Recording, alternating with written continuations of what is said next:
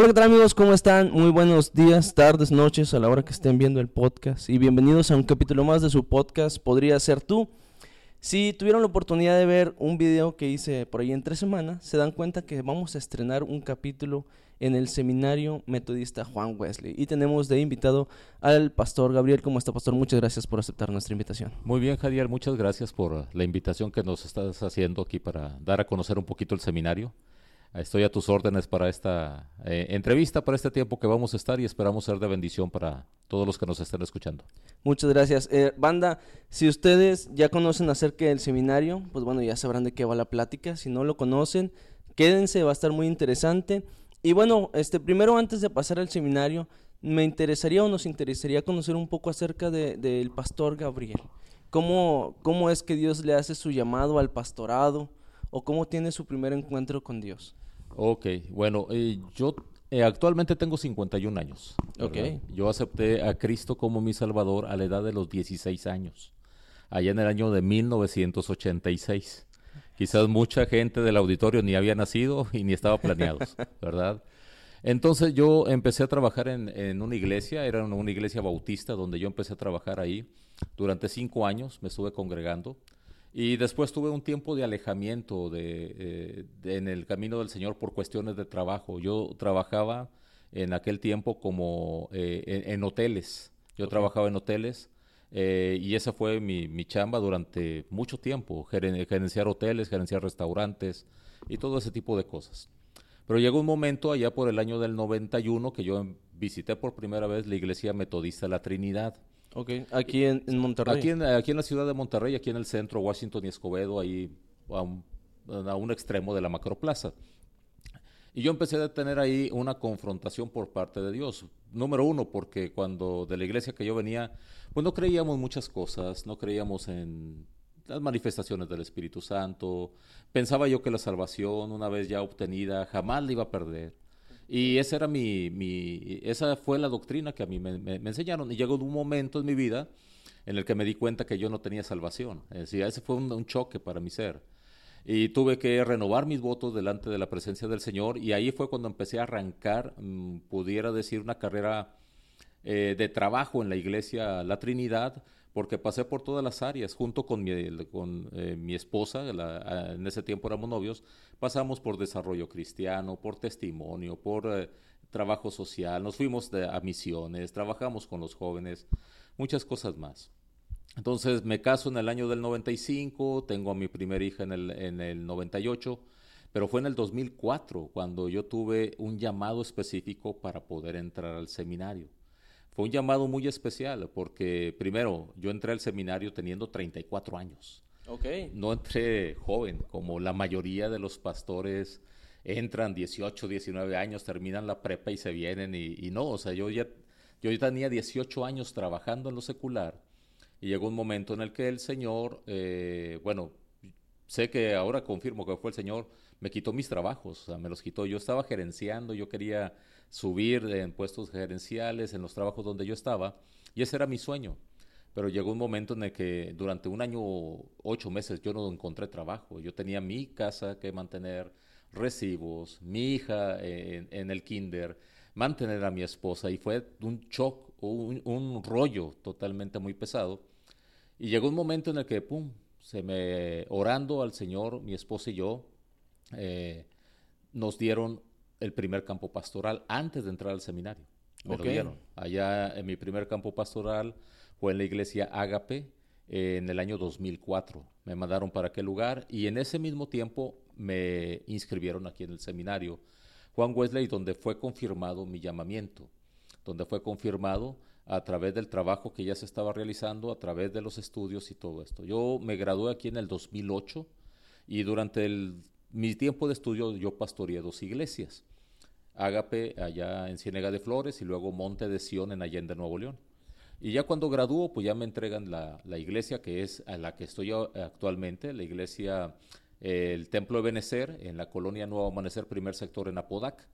Pero fue un llamado, eh, yo pudiera decir, a muy, a, a, una edad muy, muy, ¿cómo te diré? Muy fuera de lo común. Claro. Muy fuera de lo común para un estudiante del, del, seminario. Es como usted dice, en ese momento uno ya tal vez no tenía en mente entrar a empezar a estudiar nuevamente otra carrera, ¿no? O sea, entrar al seminario porque ya es eh, padre de familia, ya tenemos que suplir en, las necesidades en el hogar y ya honestamente ya al menos como hombre proveedor, ya estamos pensando en otra cosa, ¿verdad? Ya estamos pensando en, cómo generar a lo mejor un poco más de ingresos, darle más comodidad a eh, nuestra eh, familia. Esa, esa, fue mi lucha, fue mi lucha porque, como te menciono, yo venía de estar trabajando desde los 18 años hasta los 34 años que entré al seminario, habían sido continuo mi trabajo, mi trabajo, eh, y yo estaba acostumbrado a yo ganar para proveer.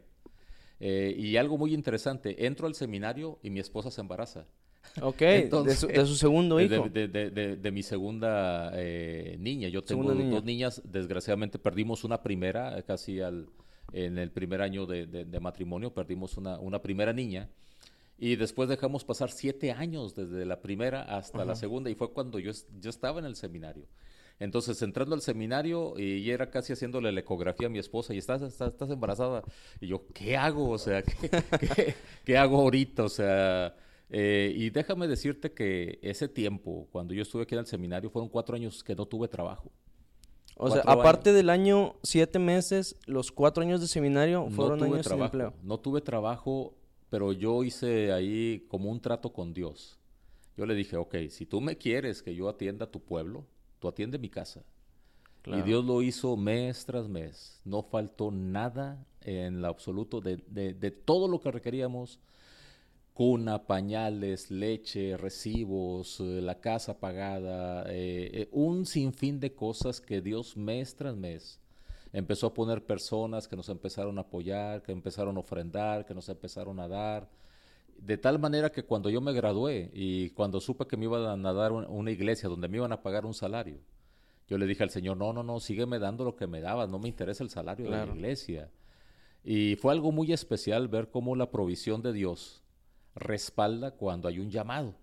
Y es que el tema de vivir por fe es decirlo es muy fácil, o sea, decir tú confía en que Dios te va a proveer es lo más fácil del mundo, pero cuando nos toca estar de ese lado en donde somos nosotros ahora los que tenemos que esperar que Dios nos dé, digo, gracias a Dios siempre ha provisto para todos, pero cuando estás en ese momento en donde, bueno, ahora voy a confiar en Dios, nos cuesta porque somos humanos y nuestra humanidad se preocupa. Es como que oye, y tengo que pagar Infonavit, tengo que pagar esto, tengo que pagar aquello, señor, ¿cómo le voy a hacer? Sí, sí. Y, y ahí, ahí hago mucho match con usted porque eh, mi abuelo es evangelista. Entonces, toda la vida, la, la casa de mis abuelos, que un saludo a mi abuelito David Tello, toda la vida hemos vivido por fe. Porque, pues, usted sabe que un evangelista no tiene un salario fijo, o sea, es, es, ir a predicar y, y ver cómo Dios provee. Y mi abuelo, con, esa fe, con la fe de mi abuelita, de nosotros que vivíamos ahí con ellos, pues nos dio escuela a, mis, a, mis, a mis tíos, a, a mi mamá, a mi hermano, eh, ropa, calzado, y Dios nunca se cansó de proveernos y es algo muy hermoso, o sea, es algo muy hermoso. Y me imagino que cuando usted pasó por eso, también tuvo esa pequeña lucha interna de, Señor, ¿estás seguro? ¿Estás tú seguro? Y, me interesa, eh, quisiera hacerle dos preguntas. Espero no incomodarlo con las mismas. Eh, la primera es, ¿en qué momento llega este punto de quiebre en la vida de Gabriel cuando se da cuenta que no tiene salvación? Porque ahorita que nos platicaba que usted se dio cuenta que no tenía salvación. ¿Cómo llega, o sea, cómo se topó con esa pared y decir, con lo que estoy haciendo no, no tengo salvación? Ok, bueno, como te digo, mis inicios en la vida cristiana fue en una iglesia eh, bautista. Eh, amo mucho esa iglesia, ahí fue donde acepté al Señor, mi familia, mi mamá, mis hermanas, mis sobrinos, ahí continúan, mis cuñados, ahí están en esa iglesia. Pero obviamente hay una enseñanza donde se nos dice que una vez cuando una persona acepta a Cristo como Salvador es salvo por siempre, independientemente de los actos que pueda cometer la persona, esa salvación de Jesucristo lo cubre, ¿verdad? Es una enseñanza que viene desde siglos atrás, ¿verdad? No es algo nuevo, esta enseñanza tiene siglos. Entonces, ahí en la iglesia, a mí me enseñaron que solamente había eh, tres ministerios, el evangelístico, el pastoral y el de maestro, no, que no existía el profético y no, no existía el apostólico tampoco. Y yo lo creí, o sea, yo me hice evangelista en ese tiempo, o sea, yo, era sábado tras sábado íbamos a evangelizar, compartir el evangelio, que aceptaran a Cristo, disipular a la gente. Y todo eso, pero como te menciono, hubo errores que yo empecé a cometer en mi vida, en donde me fui alejando poco a poco. Y luego empecé a trabajar en mi primer hotel, en donde yo trabajaba puro de noche. Y pues menos, o sea, menos me, acercaba yo a la iglesia. Entonces, ahí, fue precisamente en, eh, en, ese trabajo donde yo conocí a la que ahora es mi esposa. Okay. Ella entró también ahí a la recepción, ahí nos conocimos y ella fue la que me llevó a la iglesia de la Trinidad. Ok, amén. Hermana, muchísimas gracias. Sí, no, no, no, ella me llevó a la iglesia de la Trinidad. Ella venía de, de una iglesia pentecostal y yo venía de una bautista, pues era como agua y aceite, o sea. Claro, sí, o sea, totalmente de acuerdo. Y luego fueron una iglesia metodista que también... Sí, pero, pero pudiéramos decir, nos dio el término medio. Como que, sí, es lo que le iba a decir, como que equilibró las, las dos denominaciones de donde venían. Sí, entonces la primera enseñanza que yo recibí, o la primera predicación en la iglesia eh, metodista, aquí en la Trinidad, predicaron de que, de que la salvación se perdía, y yo salí enojado. Dije, no es cierto esto. A mí me enseñaron que la salvación no se pierde. Es más, me, peleé con mi novia en ese momento. Ok. me peleé dije, ¿a dónde me estás trayendo? Le digo, aquí están locos. Y luego ver que la gente aplaudía, otros hablando en lenguas. Eh, cuando yo empecé a, notar todo eso, yo me ponía muy nervioso porque era totalmente fuera de, mi mundo. Salir de su zona de confort totalmente. Sí, la segunda enseñanza, a un pastor hablando de que había echado fuera demonios. dije, ¿cómo que echó fuera demonios? Y a mí me enseñaron que eso fue para el tiempo apostólico, que esto ahorita no existe. Y yo con un montón de dudas. Pero fue en un evento, si mal no recuerdo, fue en el año del 93. Eh, invitaron a un pastor, que es la única vez que lo he visto ese pastor, de nombre Benjamín Vega. Okay. Y él vino a dar una semana de conferencias para puros jóvenes eh, aquí en la Trinidad. En ese tiempo yo tenía 23 años. Y ahí, predicación tras predicación, Dios empezó a hablar a mi corazón. Fue una semana en la que yo me la pasé llorando toda la semana. Llorando, o sea, había un compañero mío, eh, Marcos Obregón, más grandote el cuate. Yo todo el tiempo, él era el que me abrazaba para yo llorar yo llorar y llorar y apenas empezaba la predicación, empezaba este hombre a hablar y me llegaba la palabra de Dios y empezaba yo a, quebrantarme. Y ahí fue cuando yo me di cuenta que yo no era salvo. En, en, esa semana, en esa semana yo me di cuenta que no tenía salvación. Y fue cuando tuve que renovar mis votos con Dios y ahí cambió totalmente mi vida. Claro, y es que por eso le hacía la pregunta, porque dije, es realmente sorprendente cómo a veces nos tenemos que topar nosotros mismos con esa pared para reaccionar. Sí, sí. Y, y es sorprendente escuchar que, que usted, o sea, me imagino que ahorita ya lo dice así como que, ok, gracias a Dios me di cuenta. Sí, pero en aquel entonces realmente no sabía hasta que Dios le dijo, oye, aquí está la pared, tópate tantito. Sí. Y es muy sorprendente realmente. Y la segunda pregunta, y esta sí es un poquito más personal, eh, platicaba acerca de que, de que su esposa y usted perdieron por ahí una vez en su primer año de matrimonio. Me imagino que fue un golpe muy duro, tal vez más duro para su esposa por el hecho de que pues la mujer tal vez es un poquito más sensible en esos aspectos. Pero ¿cómo fue, cómo fue llevar e-, ese tiempo después de que pasa eso? Porque me imagino que como matrimonio puede ser muy difícil. Sí, mira, estábamos recién casados y yo creo que mi esposa como a los dos meses ya estaba eh, embarazada pero a mi esposa le dio preeclampsia. Entonces, eh, para las mujeres eso es algo muy, muy feo, que se le esté subiendo la presión, que le estén haciendo daño muchos alimentos que no debería de consumir, que lo que tuviera sodio, lo que tuviera enlatados, embutidos y un montón de cosas. Pues nosotros inexpertos, ¿verdad? Inexpertos, yo veía que mi esposa pues se inflamaba mucho. había un momento en que los, los tenis, quitándole las cintas, no le entraban. O sea, era algo impresionante. Llegó un momento en el que ella se puso muy mal y yo la tuve que llevar a la, clínica. En ese tiempo tenía ella seis meses de, eh, embarazo. Eh, bueno, en la clínica me dijeron, eh, o es tu esposa o es el bebé. Así me, así me lo dijeron. Yo les dije, pues mi esposa. Y luego me dicen ellos, bueno, el bebé ya no se está desarrollando, así fue lo que me dijeron, ya no se va a desarrollar, ya no va a crecer. Y de hecho, dice, es probable que ya esté muerto. Dijo, bueno, pues opérenla. La operan a ella y para sorpresa de todos, la bebé nació viva, nació viva. 750 eh, eh, gramos de peso, 30 centímetros de, de, de, de estatura, la bebé y de volada le metieron a la incubadora y todo eso, sus pulmones no se habían desarrollado bien, su cerebrito tampoco. Y, a los, y mi esposa internada en cuidados intensivos, porque tenían que bajarle todos los aspectos que le había causado la, la preeclampsia. Entonces, pues yo estaba solo y mi esposa en la clínica. Y a los dos días eh, murió la niña. Y cuando yo fui a recogerla, la impresión fue de que pues, me la enseñan el cuerpo en medio de un cuarto lleno de cuerpos. O sea, lleno de puros bebés, de fetos, de bebés allí más grandes, ahí en el tipo anfiteatro del hospital. Y tuve que hacer todos los trámites en un solo día para ir a enterrar a mi niña sin decirle a mi esposa. Porque yo sabía que si le decía a mi esposa se iba a poner grave. Claro. entonces de por sí ya la estaba pasando muy mal. Sí, ella la estaba pasando mal ahí en la clínica. Entonces yo le dije a mi esposa como dos días después. Cuando ella me preguntaba, yo iba y la visitaba, ¿sabes qué? Le tuve que decir, la niña murió, ya la fui a enterrar y le puse tu nombre. Eh, Verónica, Verónica González Herrera. Así.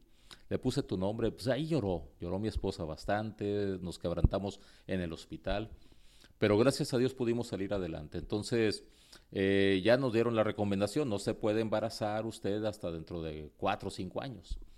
No, pues al año ya mi esposa estaba embarazada. Ok. Entonces fue un tiempo de mucha oración para que pudiera, eh, para que el embarazo fuese bien. Y gracias a Dios no hubo ninguna complicación y en el año del 98 nació mi hija, Sheila Esmeralda. Después de ella, nos eh, lo consideramos un milagro. Digo, pues no le pasó nada a mi esposa en ese tiempo. Sí, y, que fue un, me imagino, todo un proceso de embarazo muy natural. entonces, Y, y aún con los pronósticos de los médicos. Entonces, claro que fue un milagro. Y, y digo, qué bueno, tanto para usted como su esposa, que pudieron reponerse rápidamente porque, porque el, el proceso tal vez de perder un hijo, digo, a mí no me ha pasado. Pero la pregunta era porque me imagino que como matrimonio es muy complicado el, el hecho de, de, saber lo que pasó y a lo mejor alguno de ustedes llevar esa, ese sentimiento como de culpabilidad o algo así.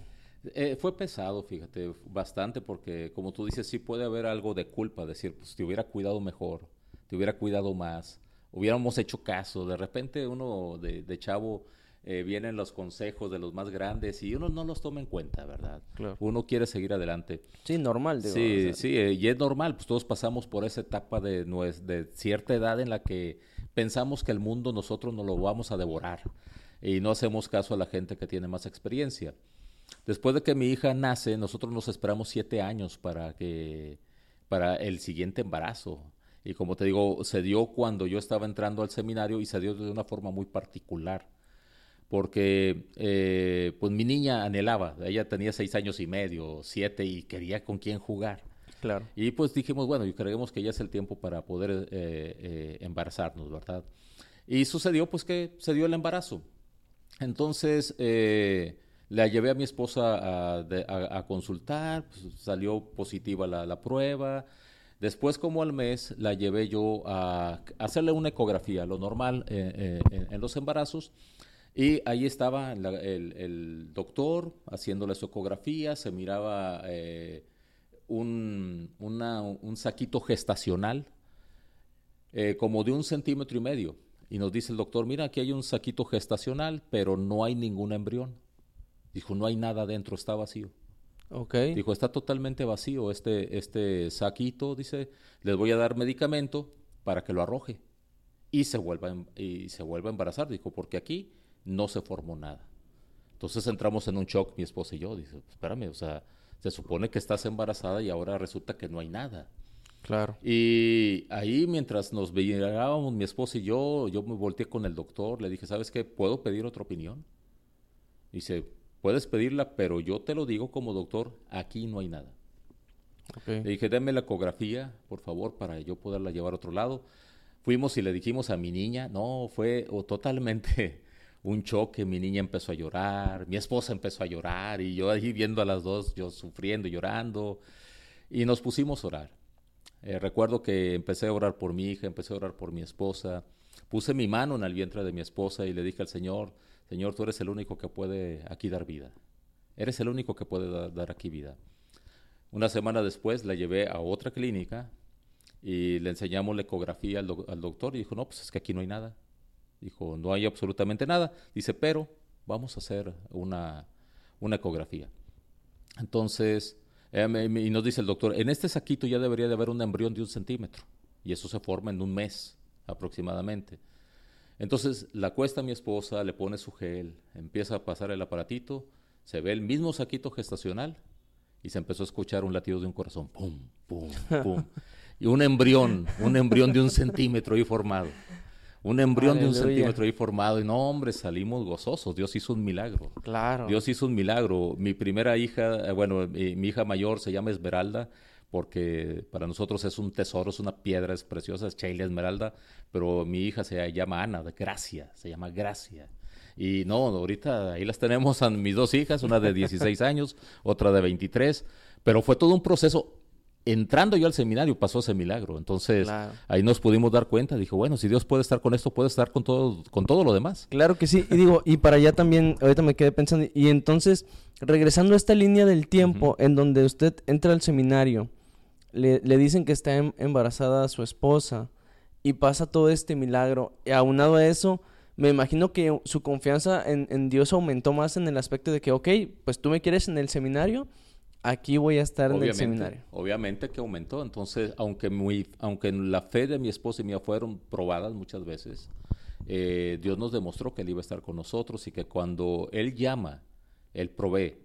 Cuando Él llama, Él soporta, Él da el soporte para poder salir adelante. Y eso nos ha servido siempre. Eso nos ha servido, yo creo que ya es una forma de vida, el saber que Dios nos va a proveer. Dijo Militza en el capítulo que estuvo con nosotros, el que te invita a cenar paga los tacos. Sí. Dijo, entonces yo le dije a Dios. No lo quise decir así, pero estoy de acuerdo. Dijo Militza, entonces yo le dije, bueno, tú me estás invitando, señor. Paga. Tú me vas a pagar porque yo no tengo dinero. Así es, así es. Y, es muy sorprendente, fíjese. Entra, entra al seminario, eh, cuatro años dura el seminario. Eh, durante estos cuatro años vio la mano de Dios proveyendo cada, cada mensualidad, cada, cada mensualidad, todo todo lo que usted ocupaba, Dios se lo daba para el seminario. Cuando le entregan eh, campo pastoral, después del seminario se entrega campo pastoral, ¿verdad? Este, ¿Cómo fue su primera experiencia ya como pastor establecido en una iglesia? Mira, eh, creo yo que Dios ya me eh, iba preparando, porque aquí en el seminario, cuando un, cuando un estudiante entra aquí a, a prepararse, se le da al que vaya a trabajar los fines de semana a un campo pastoral, y por lo general en ese campo pastoral ya hay un pastor y él trabaja como seminarista ayudando o apoyando al pastor. En el caso mío eh, no fue así. A mí me mandaron a Ciénega de Flores, el pastor que estaba ahí se retiró como al mes, mes, mes y medio, entonces yo me quedé a cargo de, la iglesia. Eh, me quedé a cargo, aparte de que yo ya tenía mis 34, 35 años, no era un chavito de 20 años que apenas que le faltaba experiencia o algo. Eh, me mandaron, pues yo ya tenía mi familia, me tenía todo y empecé a trabajar yo la iglesia yo, eh, yo solo. Después, por eh, cosas del destino, muere el pastor, bueno, murió el pastor de la iglesia de Monte de Sion en Allende, Nuevo León, y me cambian allá y fui yo el pastor. O sea, yo nunca estuve como ayudante de un pastor. Okay. Entonces, esa experiencia me sirvió para mi primer campo pastoral. Me sirvió bastante porque yo ya iba pues con carrera Claro. Y, aparte, pues yo ya había tenido, como te digo, 17, 18 años de trabajo administrativo. Y pues la iglesia, aparte, también es administrarla. Claro. Y el trabajo con la gente y todo ese rollo. Entonces, eh, no batallé mucho, pienso yo. Ah, tendría que, hablar con los hermanos de la iglesia que me recibieron, ¿verdad? Porque sí te digo desde ahorita, yo entré como, como si yo fuera gerente. O sea, todavía ese, ese, ese pensamiento, ese pensamiento empresarial. no se me quitaba. No se me quitaba. Entonces, yo entré así como si, como si fuera un gerente. Y no, Dios me fue tratando y tratando y tratando hasta decirme, espérame, aquí el gerente soy yo. Claro. tú no eres el gerente. Espera, aquí el dueño soy yo. Tú sí, tú apacíguate, asociégate, como decía un pastor, y me tuve que apaciguar. Entonces fue, un, fue, un, fue, un, cambio. Eh, sí cambié y bastante. Sí cambió su, su, tanto su carácter como su manera de ser cuando salió del, del, seminario. Sí, es que el carácter yo creo que es lo primero en ser moldeado eh, por Dios cuando ya tenemos a cargo una iglesia. De hecho, el seminario sirve para estar formando el carácter del, del futuro pastor. pero yo creo que eh, muchas veces todo lo que aquí vemos, como en cualquier carrera, es teórico. Claro. Lo práctico es otro rollo. Eso, eso es lo bueno. Sí, es, es que en teoría podemos conocer toda la teoría que, que podemos tener. En teoría pero, pero ya la práctica, el tratar con la gente, el, vivir día a día los problemas de la gente, porque como pastor se hacen parte de la problemática de la, de la iglesia. Sí, sí, sí. O sea, si, si uno de nosotros, congregantes, tenemos una situación vamos y lloramos con el pastor, pastor, sabe que tengo esta bronca. Y, y ustedes como pastores llevan con nosotros esa carga, oran por nosotros, nos aconsejan, pero suena muy fácil hacerlo, pero realmente lleva un proceso porque también eh, me imagino que Dios les da ese discernimiento de, a ver, pero no, como que algo falta aquí, no, no, necesitas escarbar un poquito más, necesitas hacerlo, y todo eso es un proceso. Eh, sale usted del seminario, le dan su primera iglesia. Eh, es la misma. Es la misma, tengo 13 años ahí. 13 años. De hecho, ayer celebramos el, aniversario 27 de la iglesia. De la iglesia. Y usted tiene 13, años, casi la mitad de lo que tiene fundada la iglesia. ¿Y cómo ha sido su, su andar como pastor? que bueno, ¿cómo llega después a ser el, el decano del, del seminario? Ok, mira, eh, yo entré, eh, yo salí en el 2008 de aquí del seminario y en el 2008 fue cuando me dieron eh, mi campo pastoral ahí en el Templo de Benecer. y yo recibo una invitación, creo que ya fue por el 2009, del director de aquel tiempo, que era el pastor Antonio, Antonio Aguiña. recibí una invitación para estar en la junta de consejo como representante de los exalumnos, de los exalumnos del Wesley. Y dije, no, pues muy bien, o sea, me, lanzo. Entonces empecé yo a participar en la junta de consejo de aquí del seminario. Eh, y eh, después con el tiempo me pusieron en dos o tres periodos diferentes como capellán de aquí del seminario. Entonces me venía yo a hacer cargo de los cultos, estar atendiendo la vida espiritual de los seminaristas y todo eso. Eh, pero eh, aquí eh, hay cambios de director cada cuatro años o pueden repetir otros cuatro años y el director puede durar un máximo de ocho años aquí. Sale el, director este Aguiña, entra otro, otro director que fue el Marco Antonio Martínez Palomo y se tenía que elegir un decano porque en un periodo muy corto pasaron varios decanos aquí en el seminario. Eh, cuando yo estuve estudiando, pues yo tuve como cuatro, como tres o cuatro decanos diferentes en cuatro años. Uno al año, más o menos. Casi, casi, o sea, entré con, pues de hecho Mari González, mi superintendente, ya fue la primer decana, después Silvia Álvarez, eh, eh, Laura Álvarez, después Marco Antonio Martínez Palomo, que, que después era el director. Y después, en ese tiempo, cuando él fue director, empezaron a hacer cambios muy, muy seguidos de, de decanos. Por diferentes circunstancias se salían o se cambiaban de ciudad de X Entonces salió la oportunidad de que se iba a elegir otra vez decano. Y había nueve personas ahí eh, ya en, lista para votar. Y ahí mismo en la Junta de Consejo una hermana dice, ¿y por qué no, el, por qué el pastor Gabriel no está en la lista? Les dije, pues, bueno, pues pónganme. Pues quedé en la terna. Eh, eliminaron seis, quedamos tres. Nos vienen y nos hacen exámenes psicométricos, esto y lo otro. Y ya después votaron por mí. Y dije, pues ya me quedé. ok. entré aquí en la decanía el 16 de mayo del 2013. 2003, entonces que tiene ocho años. Ya tengo ocho años aquí en la decanía, ya voy sobre mi noveno año en la decanía y soy de los decanos que más tiempo han estado aquí en el seminario. Creo que el que más había durado habían sido ocho años. El periodo de un director, aquí estuvo un decano, se fue junto con el director. Y, lo, y lo más eh, interesante es que a nivel latinoamericano, soy de los decanos que tienen más tiempo en, una institución teológica. Entonces, e, eso es algo interesante también, que pues aquí estamos por la gracia de Dios y pues hasta que el Señor nos tenga aquí, seguiremos trabajando para estar apoyando aquí en, el seminario. Claro. Digo que eh, el trabajo en el seminario pues es un trabajo también demandante aparte del pastorado. Sí, claro. Porque el hecho de formar muy probablemente, digo, esperemos que no, ah, no es, no es como que se quiera, pero sabemos que incluso el hecho de estar formando, de estar orando por la vida de quienes vienen detrás de uno y que probablemente tomarán el lugar de uno en algún momento, pues es una responsabilidad muy grande también. Y digo, aquí en Iglesia Metodista no me ha tocado verlo, pero no voy a quemar otras organizaciones, pero me ha tocado ver gente que dice, no, o sea, yo no quiero dejar la iglesia, yo me quiero quedar aquí de aquí hasta que Dios me llama a su presencia y luego voy a dejar a mi hijo y, y él a su hijo y así sucesivamente. Sí, sí, sí, claro. Y la ventaja de la iglesia metodista es que no es así, o sea, sino que la misma organización de la iglesia te va moviendo conforme a las necesidades de la misma, ¿no? Eh, a, tus, a tus aptitudes y, y todo eso. Eh, primero, eh, quería agradecerle por abrirse con nosotros a platicar un poco acerca de su vida personal. Sé que tal vez no es algo que se platique cotidianamente, pero queríamos conocer primero a la persona antes de, de conocer al, al, al, al pastor. Sí, porque muchas veces nos centramos en que, no, el pastor es un superhumano, el pastor no siente, no llora, no tiene problemas en su casa. Y dejamos de lado que, que so- somos humanos, somos tal vez no iguales porque tenemos algunas diferencias, pero entregado totalmente al servicio de Dios. Hablando ya más del seminario, Ujú. este, nos interesa conocer cómo es el proceso de formación de, de los pastores o de los futuros pastores aquí en el seminario Juan Wesley, que es el seminario metodista Juan Wesley. Si tienen alguna pregunta, pueden dejarlo aquí en los comentarios y con gusto los enlazamos al seminario.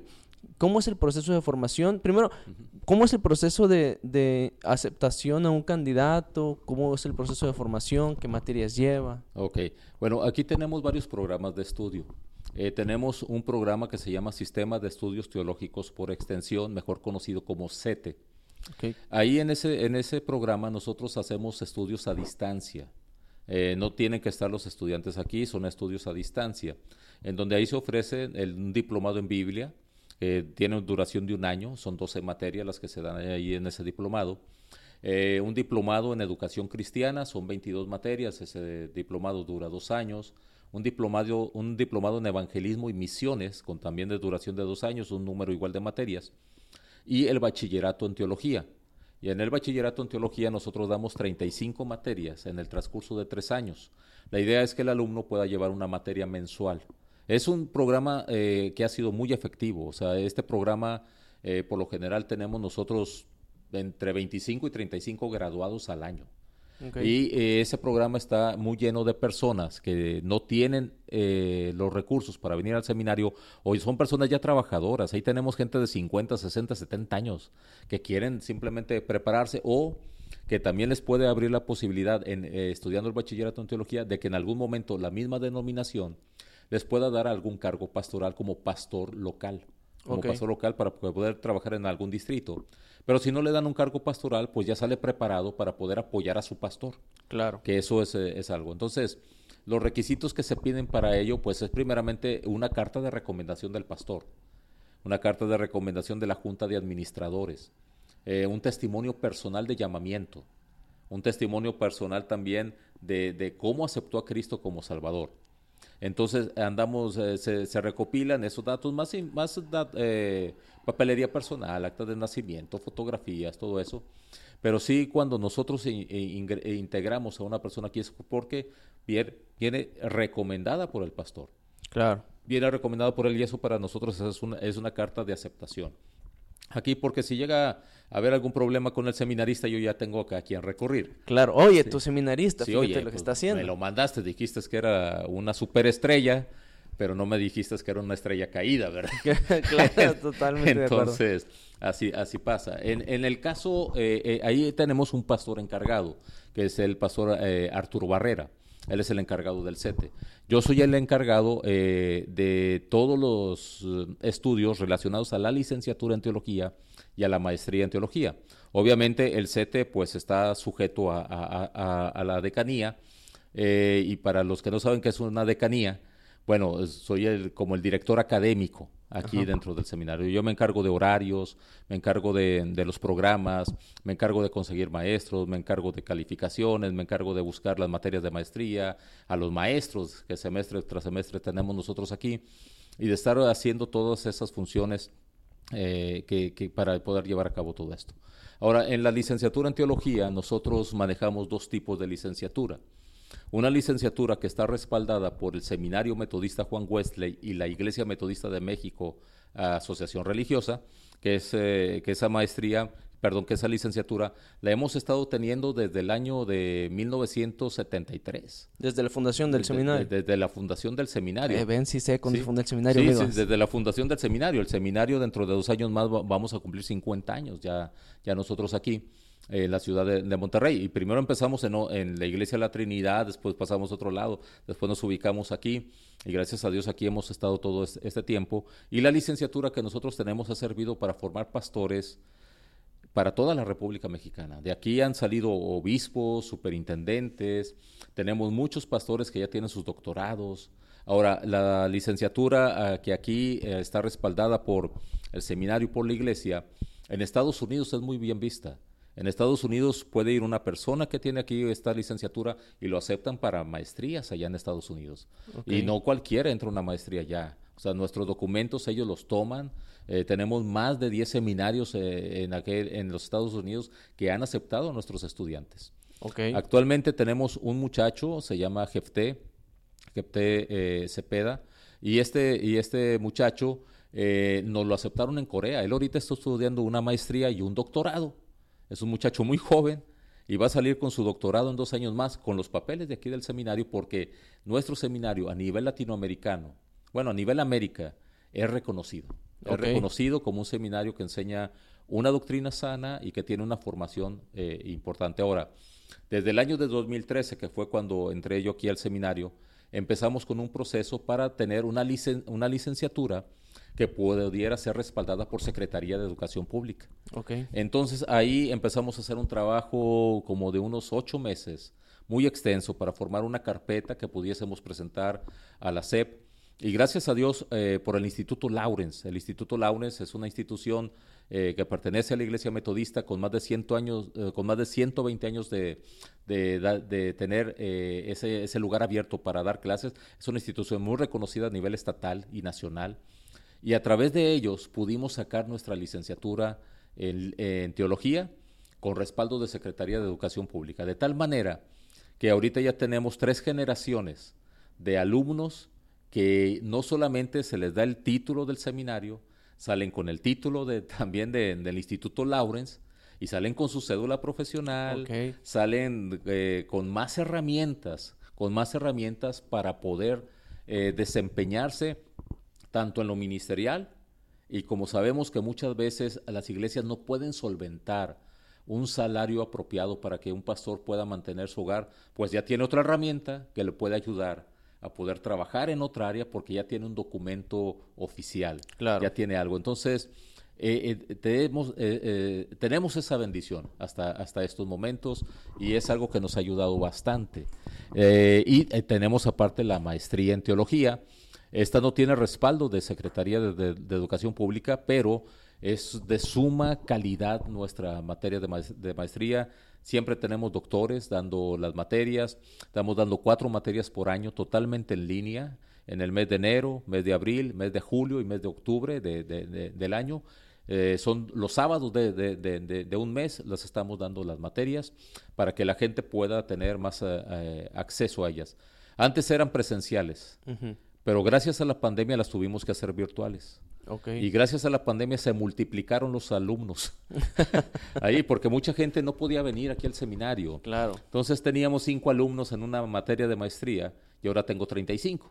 Y es que estamos de acuerdo que la gente que va a tomar la maestría es alguien que ya tomó la licenciatura o que ya tomó el, curso que, que, es avalado por la iglesia metodista y para ellos va a dirigir la maestría. Entonces son, son pastores que ya están pastoreando una iglesia y tienen que abrirse un espacio en la gente. Ahora, algo interesante, eh, para poder estudiar la maestría, nosotros lo, el requisito es que tengas una carrera profesional.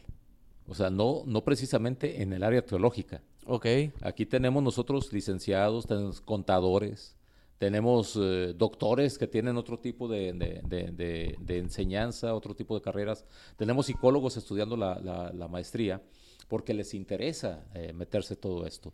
Entonces, eh, esos son así a grandes rasgos eh, lo que nosotros tenemos como de, estudios aquí en el seminario. Y para la licenciatura en teología, pues pedimos primeramente que, que el llamado, o sea, el llamado en todas las áreas, desde los del CETE hasta los de la licenciatura, que tengan un llamado real, un llamado legítimo. algo que, que ellos vengan y nos digan, Dios me está llamando a esto y después eh, nosotros checamos cómo confirmar el llamado. ¿eh? ¿Por qué? Porque también ahí pedimos un poquito de más requisitos. Es eh, carta del pastor, carta de los superintendentes, eh, una carta del superintendente, carta de los administradores de la iglesia, que traigan también, porque en la licenciatura que está respaldada por secretaría, los estudios son presenciales. Aquí no hay de que son en línea, estos son estudios presenciales. Entonces, el seminarista o vive aquí en el seminario o si está aquí en el área metropolitana, pues de su casa viene y toma los estudios. Entonces aquí nosotros les damos, eh, por la cuota que pagan aquí, se les da el hospedaje, se les da la alimentación, son todos los servicios, emergencias médicas cuando se requieren y todo su plan de estudios. La licenciatura eh, respaldada por Secretaría de Educación Pública son 55 materias, las, que se las que se llevan en un transcurso de cuatro años y se cierra la licenciatura con una defensa de tesis que se tiene que, realizar aquí delante de, sinodales y todo esto.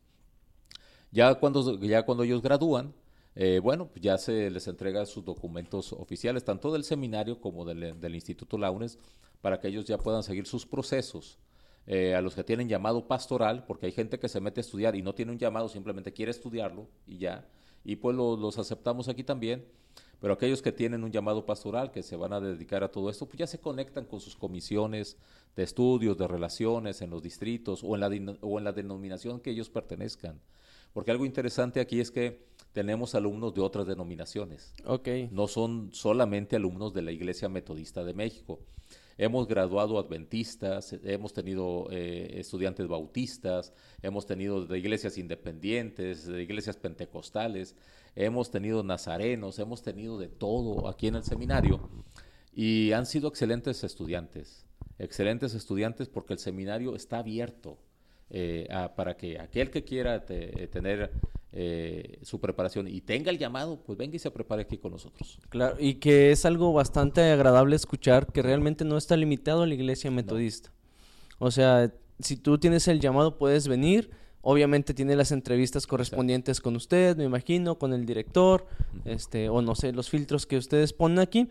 Pero ya después de las entrevistas y de, llenar los requisitos también que se requiere, pues ya puede, puede ingresar. Sí, sí, sí, así es. De hecho, eh, a, los que están ingresando, o sea, se, les hace un examen psicométrico también. O sea, lo mandamos para que una de las psicólogas que trabaja aquí con nosotros en la conferencia eh, pueda venir, a aplicar un examen y si detectamos que hay algún tipo de problema, darle una atención inmediata. Darle una atención inmediata. Solamente en estos nueve años que casi tengo de, de decano, solamente a una persona no la hemos aceptado. Tenía muchos problemas que tenía que resolver aparte, o sea, que aquí eh, no se los íbamos a poder resolver nosotros. Claro. Pero cuando vemos que hay alguna persona que tiene alguna carencia o que está teniendo algún problema, nosotros aquí tenemos en el seminario trabajando un capellán. Y ese capellán se encarga de la vida espiritual de los seminaristas. O sea, si algún seminarista tiene algún tipo de problema, el capellán viene y lo atiende y se le da una, una, un una trabajo personalizado. Claro. Si es un problema psicológico, tenemos una psicóloga que viene y atiende a los seminaristas que lo están requiriendo. Entonces, esa área las cubrimos. Y aparte, en este tiempo de pandemia, hemos integrado un grupo de mentores para cada alumno. Entonces, ahora cada maestro es el mentor de algún seminarista. O, o, hay otros pastores que no son maestros que los hemos invitado para que estén al tanto del seminarista una o dos veces por semana, estar platicando con ellos, estar orando por ellos, estar checando a ver cómo anda su vida espiritual, porque pues, aquí en el seminario los atendíamos, pero ahora a distancia se ha complicado. Claro. Ese tipo de trato y por eso ahora tenemos también mentores.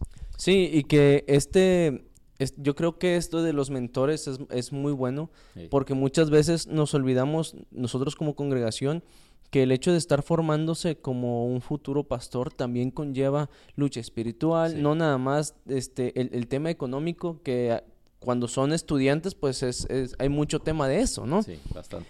Pero e, el, tema espiritual creo que es algo, o sea, lo más importante en, en la formación de los futuros pastores, porque si, si, no se le atiende, no se le da un seguimiento, no se le presta atención, el, eh, es como la depresión. O sea, te pueden dar una muy buena cara, jajajiji, por todos lados, pero por dentro su vida espiritual no está bien.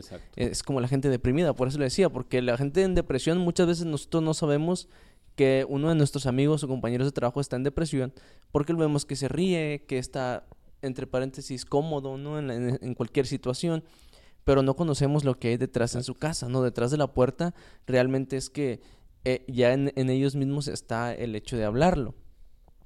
El, programa de cuatro años, avalado por la SEP, nos decía ahorita, este, ya nos dijo los requisitos, pero me gustaría saber como decano, ¿cuál ha sido su experiencia como más fuerte en, el aspecto tal vez disciplinario podría ser para con los jóvenes? O sea, ¿qué es lo que usted dice? Ay, a veces me pregunto por qué soy decano aquí en seminario. Eh, mire, es interesante porque el trabajar en el seminario es tener una segunda iglesia. yo así lo he visto siempre. El seminario es otra iglesia para mí. La, iglesia que, atiendo, pues allá tengo mi congregación, hay que atender sus problemas, necesidades, todo eso. Pero aquí en el seminario vienen muchachos, eh, tenemos una variedad de, edades muy, muy interesante, porque tengo estudiantes que tienen 45, 50 años, pero tengo otros de 18. Entonces, de repente tengo un estudiante en un salón de 18 y otro de 45, y pues las ideas, los pensamientos, la forma de expresarse, eh, de repente hasta los maestros nos sentimos incómodos porque tú dices, este me habla así, el otro acá y yo cómo tengo que hablar, claro. ¿Cómo me voy a poner en un punto medio? Y los choques generacionales también han de ser bastante no, son marcados. Bastantes. O sea, tú sabes muy bien que ahorita se habla de una generación de cristal y nosotros queremos romper la generación de cristal aquí. No podemos estar nosotros generando pastores de cristal. Claro. No podemos estar generando pastores de cristal. Entonces, algo muy interesante aquí en el seminario es que nuestra visión eh, o nuestro lema es ser una institución que trabaje en lo teórico, en lo, bíblico, teórico y práctico. ¿eh? Biblia, teología y práctica es lo que nosotros queremos manejar. El fundamento de, nuestra, de nuestros estudios es grandemente, lo abarca lo, lo bíblico. De las 55 materias, nosotros tenemos casi un 25% de materias bíblicas, una cuarta parte de la carrera si hablamos de Biblia, de teología, hablamos de, eh, enfocarnos en todo esto. Igualmente los diplomados y el bachillerato va muy enfocado a eso, pero el trabajo que los seminaristas hacen en los, sus campos pastorales, eso vaya relacionado a lo, a lo práctico. Claro. A lo práctico. Nosotros necesitamos que cuando el seminarista se va a un campo pastoral, el pastor nos tiene que dar una cartita de lo que hace. Si vino, no vino, llegó tarde, llegó temprano, me ayudó, no me ayudó, fue de bendición, no fue de bendición, y, se está monitoreando cómo va eso. Y cuando detectamos que va el seminarista, pues como que no le está echando las ganas, pues se habla con él. El director se hace cargo de eso, habla con el seminarista, y ahí es cuando podemos detectar si pasa algún tipo de problema con, él o no.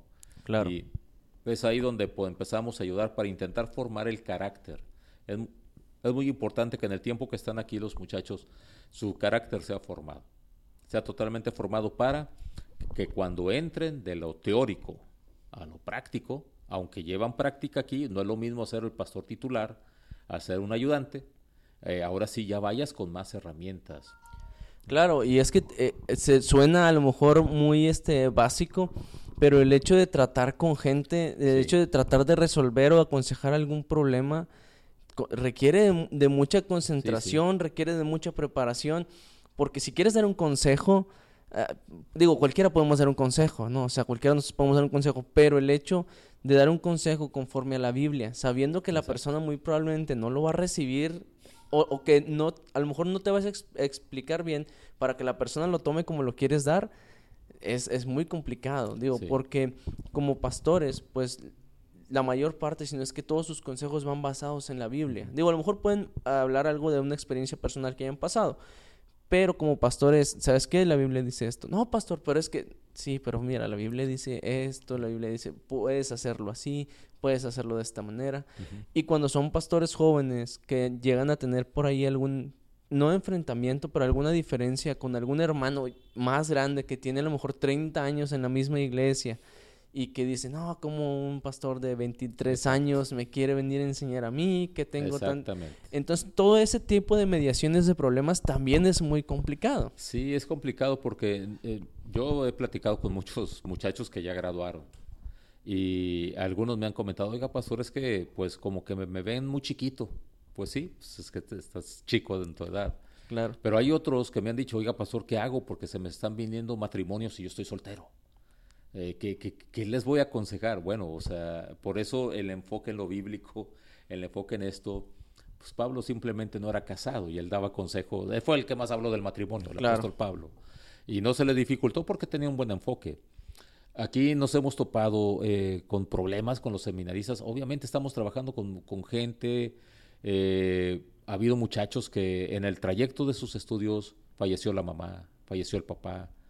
Eh, estar atendiendo esos casos aquí es algo interesante, porque si tienen un llamado, queremos que ellos continúen con el llamado, pero sabemos el dolor por el que están pasando y sobre todo la distancia que ellos están teniendo. Es, es algo pesado. Ha habido muchos muchachos que han entrado y no han concluido tampoco sus estudios. ¿Por qué? Porque hay personas que muchas veces creen que sienten un llamado, pero a lo mejor fue algo muy emocional lo que hubo. Hay, hay, hay un libro que me gusta mucho que se llama El Sermón Eficaz. Es un libro que ya tiene 50 o 52 años de que lo editaron, de James Crane, donde él eh, ahí menciona que el llamado que una persona tiene, por lo general lo confirma la iglesia. Lo va a confirmar la iglesia. O sea, eh, aquí nos topamos con que hay muchos jóvenes que vienen y es que en un retiro, o sea, sentía el llamado. Eh, sí, pero ¿qué experiencia tienes en la iglesia? Claro. Sí, ¿qué experiencia tienes en la iglesia? De hecho, es parte del requisito que tenga mínimo como dos años trabajando en la iglesia. para Sí, o poder sea, en, venir. en lo que sea, me imagino, haciendo el aseo. En lo que sea. Eh, y, ¿Y qué es lo que pasa? Que la iglesia misma es la que te confirma tu llamado. Oye, como que me gustó tu enseñanza, o, predicas bien, o enseñas bien, oye, qué, qué, qué excelente trabajo. Y empieza a confirmar lo que muchas veces uno ni se ha dado cuenta que lo tiene. Claro. Ah, Y así Eh, sucede. Es lo que le iba a decir. Muchas veces la iglesia nos dice cosas que cuando los haces de corazón, tú no sabes que lo estás haciendo, pero si lo estás haciendo para que la iglesia te vea, también se dan cuenta que lo haces para que la iglesia sí, te vea. pero cuando lo haces ya de una forma natural. Eh, Te digo, uno muchas veces no se da cuenta que uno tiene llamado. Te digo, yo empecé eh, aquí cuando yo estaba casado. Mi esposa no se casó con un pastor. Mi esposa se casó con un trabajador. Claro. O sea, y yo no quería ser pastor.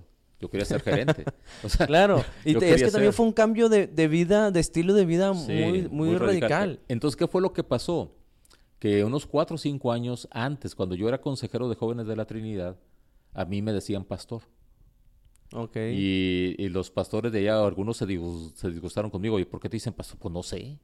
Digo, yo no soy pastor. O sea, yo les decía, yo no soy pastor. Mira, huelo, huelo pollo. Yo era gerente en Kentucky Fried Chicken, huelo pollo, mira. yo no soy pastor. Eh, pero me, me seguían diciendo pastor y pastor y pastor. Y me mandaron a células de estudio y las personas me decían, "¿E- ¿es usted pastor? Yo no soy pastor. Sea, yo vengo a dar un estudio, solamente vengo a dar un estudio, ministrábamos, orábamos por la gente, aceptaban a Cristo, los discipulábamos. Pero yo no sabía que, que era un llamado que la iglesia me estaba confirmando. ¿eh? Yo lo entendí hasta que entré aquí. Claro. Lo entendí hasta que entré aquí y, y eso es parte también que los muchachos deben de entender. O sea, la- el llamado que ellos tienen, que ellos sienten, la iglesia lo tiene que confirmar para que ellos ya tengan ahora sí la certeza de que lo que van a venir a hacer aquí no fue una emoción que tuvieron de momento, porque los que se han emocionado no, ya no están estudiando. Claro, sí, o sea, Sí. desertan. En el- a lo mejor sí. el primer, segundo semestre se lo avientan, sí, pero el tercero ya... Ya marchan, o, desde el primero se salen. O sea, sí, porque increíble. empiezan, empiezan a ver las dificultades de Exacto. todo. O sea, es, es como cuando, bueno, yo lo veo así, es como cuando llegamos a, a la vida en Cristo, que tú dices, no, hombre, antes cuando estaba en el mundo estaba mejor, no tenía problemas. Pero es porque ahora que estás viviendo conforme a, a lo que dice la Biblia, a lo que Jesús demanda de nosotros, claro que vas a ver las dificultades Claro. porque ya no embonas en el mundo. Sí. Entonces empiezas a ver estas dificultades. Sí, y esas experiencias que hemos tenido nosotros que ya pasamos por el seminario y eh, los detalles económicos y que de fe y todo ese rollo, nos sirven para aconsejar a los muchachos.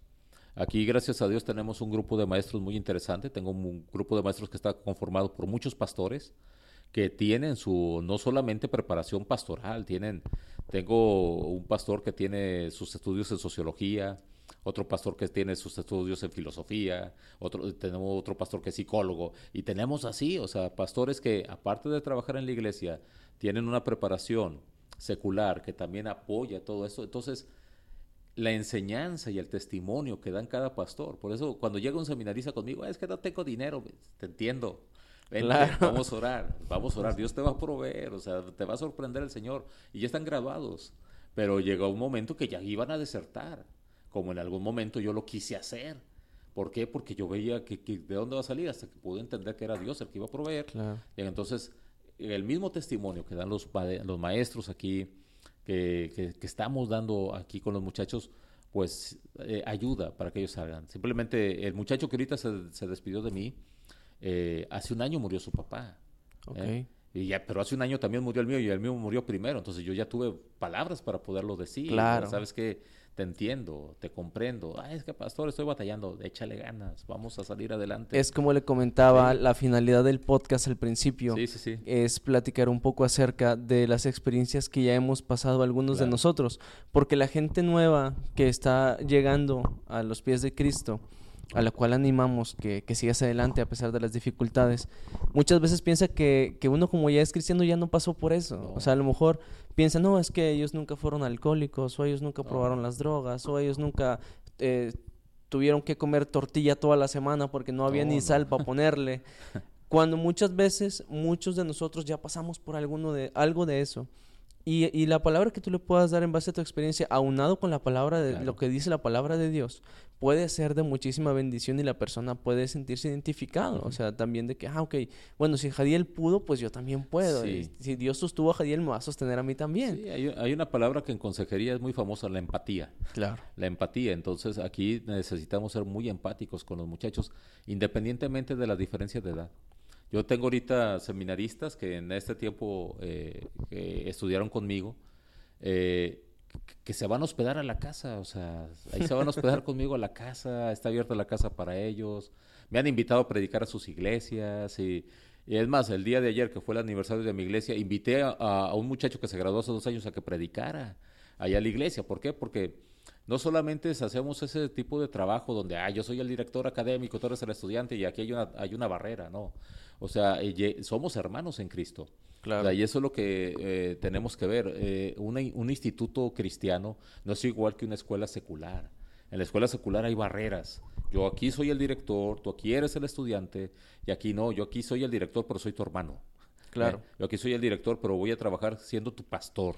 Tu pastor durante todo tu proceso aquí de estudios y los muchachos salen con, con confianzas. Claro, y, aparte, o sea, y aparte la confianza en el estado de ánimo que les da el saber que no tienen que tenerle miedo al decano. O sea, que no es, ah, viene el decano, déjame escondo. No, sino es, tengo un problema, puedo ir con el decano, puedo ir con mi capellán, puedo acercarme a mi director. Esa apertura de, de las figuras de autoridad les, les abre también a ellos muchísima confianza en el de que, ah, ok, no dejan de ser personas. O sea, me puedo acercar con ellos y llorar con ellos y decirles, ¿sabe qué, Pastor Gabriel? La neta estoy, o sea, está pasando esto, esto y esto. Y sé que no va a estar un, estás bien mal, Jadiel, estás, no, no. sino es, a ver, qué está pasando, cómo podemos arreglarlo, vamos a orar, voy a estar orando por ti, etcétera, etcétera. que es, algo muy, muy bueno. Sí, eh, y de eso se trata la vida, la vida aquí en el seminario, o sea, de poder apoyar en todo lo que podamos a los muchachos. O sea, no solamente queremos, de hecho, eh, cuando predicamos en capilla, porque aquí tenemos capilla martes, miércoles, jueves y viernes, es una hora de capilla, eh, se las ponemos en medio de las clases, y ahorita pues han sido virtuales, ¿verdad? Pero aquí tenemos nuestra capilla aquí en el seminario. Eh, cuando me han invitado a predicar, yo soy bien tajante con ellos en el aspecto de que les digo, aquí no estamos formando teólogos, aquí queremos formar pastores. Los teólogos, cualquiera se puede meter a estudiar teología, tengas o no llamado. Pero aquí nosotros queremos formar pastores, no pensadores. O sea, no tanto teólogos, ah, voy a hacer esto, voy a hacer lo otro. No, no, no. Queremos, eh, tenemos una función muy pastoral y queremos que los seminaristas cuando gradúen vayan y hagan un buen trabajo en sus iglesias, vayan y hagan un buen desempeño en, las iglesias, porque si hablamos de un muchacho que sale de aquí a los 23 años y se va a jubilar a los 65, pues va a tener 42 años de pastor. Mínimo. Mínimo. Si es que después de que se jubile no quiera seguir pastoreando. Claro. Eh, entonces, va a tener, o sea, tres cuartas partes de su vida la va a tener que trabajar en algo ministerial. Entonces, por eso nos interesa no formar teólogos, sino pastores. Que tengan un buen conocimiento y unas buenas bases, obviamente, un buen fundamento escritural, pero que sepan apoyar a la gente con la que ellos van a trabajar. Claro, pastor. Mire, estamos por terminar, ya se nos está acabando el tiempo.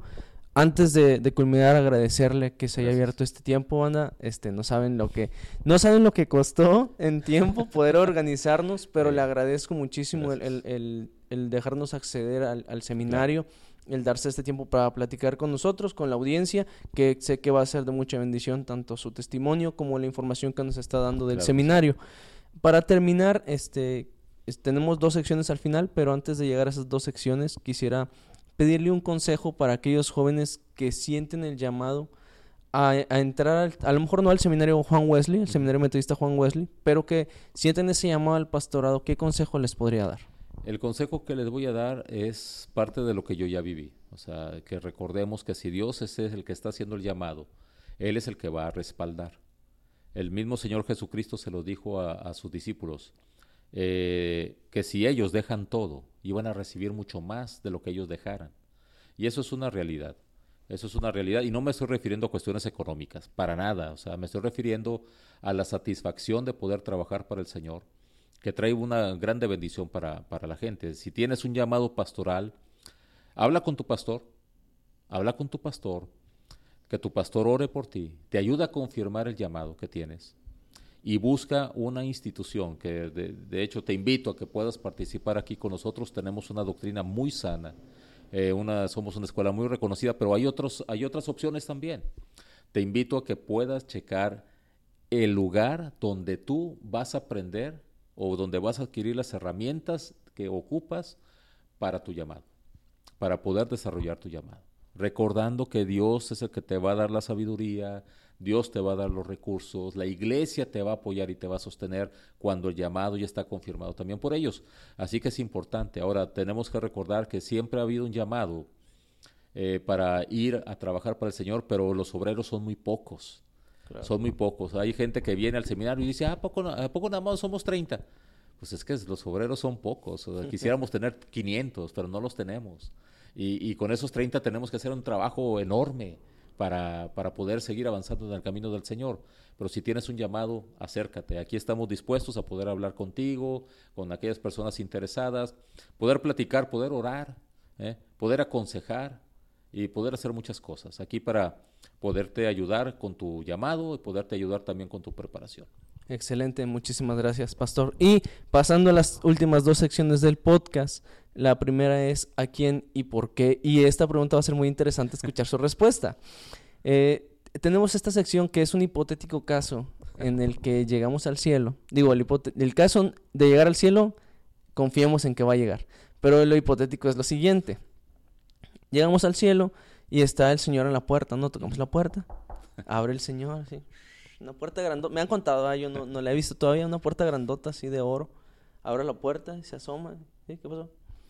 Este, no, pues soy Gabriel. No, Gabriel, el ángel está adentro ya. No, no, Gabriel, Gabriel, hermano Gabriel. Ah, ok, ok, a ver. Checa el señor la lista. No, si estás, pásale, puedes pasar. Gozoso, obviamente. Pero antes de pasar, tiene, el Señor le da esta oportunidad de hablar con tal vez un personaje bíblico, un personaje histórico, tal vez un familiar con el que usted quisiera volver a hablar. Y nos interesa saber a quién elegiría y por qué. Bueno, no alcancé a hablar con mi padre cuando murió. Mi padre eh, va a cumplir un año de muerto este día 12, este día 12, el próximo viernes. Y no alcancé a hablar con él, ¿por qué? Porque la enfermedad que le dio de repente dejó de hablar. O sea, haz de cuenta que un día 6 de noviembre del año pasado, voy a la clínica para checar unos resultados, nos habló el doctor y resulta que, mi padre estaba totalmente invadido de cáncer. Eh, y no sabíamos, no lo sabíamos. Nos dijeron, pues hay que llevarlo a quimioterapias y todo. Pues yo, me tocó darle la noticia a mi papá, ¿sabes qué, papá? Estás enfermo, 81 años mi padre en ese, en, ese tiempo. Y mi papá pues lo, lo, aceptó, le dije, papá, pero pues hay, hay remedios. Dijo, está invadido, pero hay remedios. En esa semana mi papá se fue. se fue, o sea, no alcanzó ni, ni a las quimioterapias. Pero mi papá dejó de hablar, dejó de comunicarse, de, de, dejó de, ya no podía comer, se puso mal. Entonces, me hubiera gustado saber qué él hubiera eh, querido expresar, porque pues nadie lo supimos. Ahí estábamos nada más cuidándolo, atendiéndolo, esto y lo otro, pero no supimos que, cuál era su deseo, cuál iba a ser su último consejo. No, no, no, nadie lo supo. O sea, a mí me hubiera gustado saberlo. Si yo tuviera tenido esa oportunidad y de haber sabido que él iba, se iba a ir una semana después de que le di la noticia, pues yo hubiera platicado con él antes. Pero pues no, no, no, no tuvimos esa oportunidad. De hecho, eh, algo que me recuerda mucho a mi padre es, este anillo que aquí traigo puesto. Ya me preguntaron, oye, ¿es la de, ¿es la de apóstol? Le digo, no. mi papá se llamaba Adán. Entonces, este anillo, mi papá lo tuvo como por más de 20 años. Entonces, a mi mamá se le ocurrió regalármelo cuando yo cumplí años en febrero de este año. Me dijo, uh. papá, ten. Y me dijo mi mamá, ten. Yo soy el único hijo varón. Tengo tres hermanas, me dijo. ¿Te corresponde? No, hombre. Le mandé poner más oro porque me quedaba chico. Y lo tengo puesto, aunque, no me, aunque mi nombre no empiece ahí. Yo creo que sería mi padre. En estos momentos sería mi padre. Eh, con el que me gustaría ah, haber hablado, haberle dicho, papá, bueno, ¿qué me aconsejas? ¿Cuál es tu último consejo? ¿Qué quieres que haga si tú llegas a fallecer? O sea, ¿cuál es el plan? Pero no, no, no, no, lo supe. Digo que es, me imagino su reacción totalmente emocional cuando le dan el anillo de su padre en febrero. Algo tremendo. Y digo, yo, tal vez la audiencia lo sabe, mi, mi padre biológico murió el año pasado, 25 eh, de diciembre. Wow. Y este, y, y es, o sea, fue triste, obviamente, pues era mi padre. Yo tenía muchísimo tiempo de no saber nada de él, veintitantos años. Antes de que él muriera lo volví a ver, pude platicar con él y le expresé obviamente que yo le había perdonado pues las cosas que habían pasado.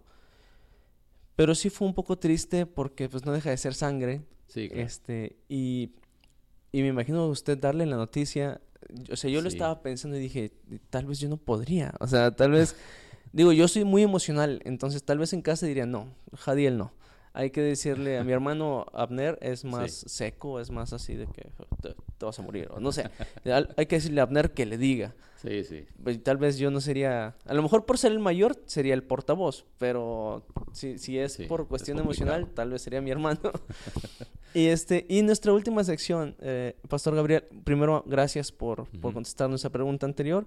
Es mucho más fácil esta sección, es el invitado te recomienda y queremos dos recomendaciones que usted tenga para la audiencia. Pueden ser dos libros, dos canciones, dos películas, dos versículos este, pueden ser películas o libros seculares también, este, pero que usted diga, ¿sabes qué? Yo vi, leí, escuché esto y me deja esta enseñanza.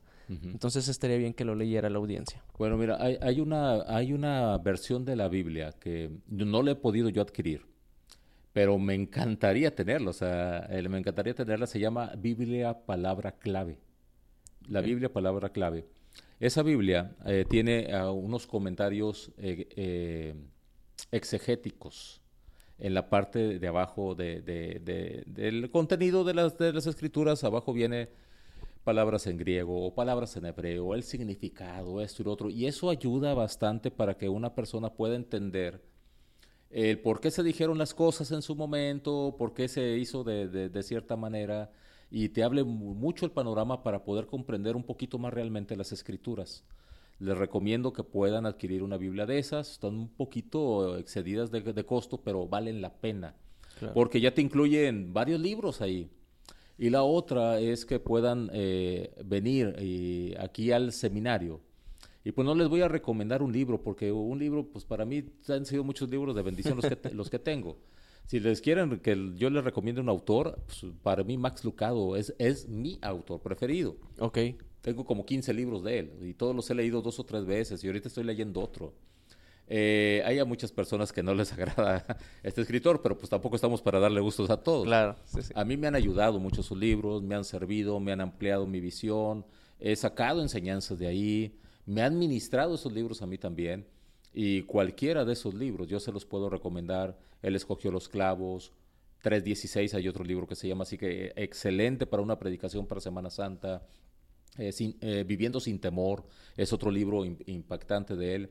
Pero el que más me ha gustado de, los libros de Max Lucado es uno que se llama Todavía remueve piedras. Ese libro está muy bueno. Ese libro todavía, todavía remueve, piedras. Entonces, está muy interesante ese libro. Ayuda mucho para las cuestiones de la sanidad interior.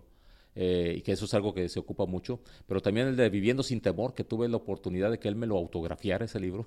Entonces, Eh, está muy interesante ese libro. Entonces, Él aligera, mi equipaje, está excelente. No, o sea, ese es mi autor, pero en Biblias es ese, en escritos son estos otros. Y si quieres tener más eh, información sobre libros, te invito a la biblioteca de aquí del seminario.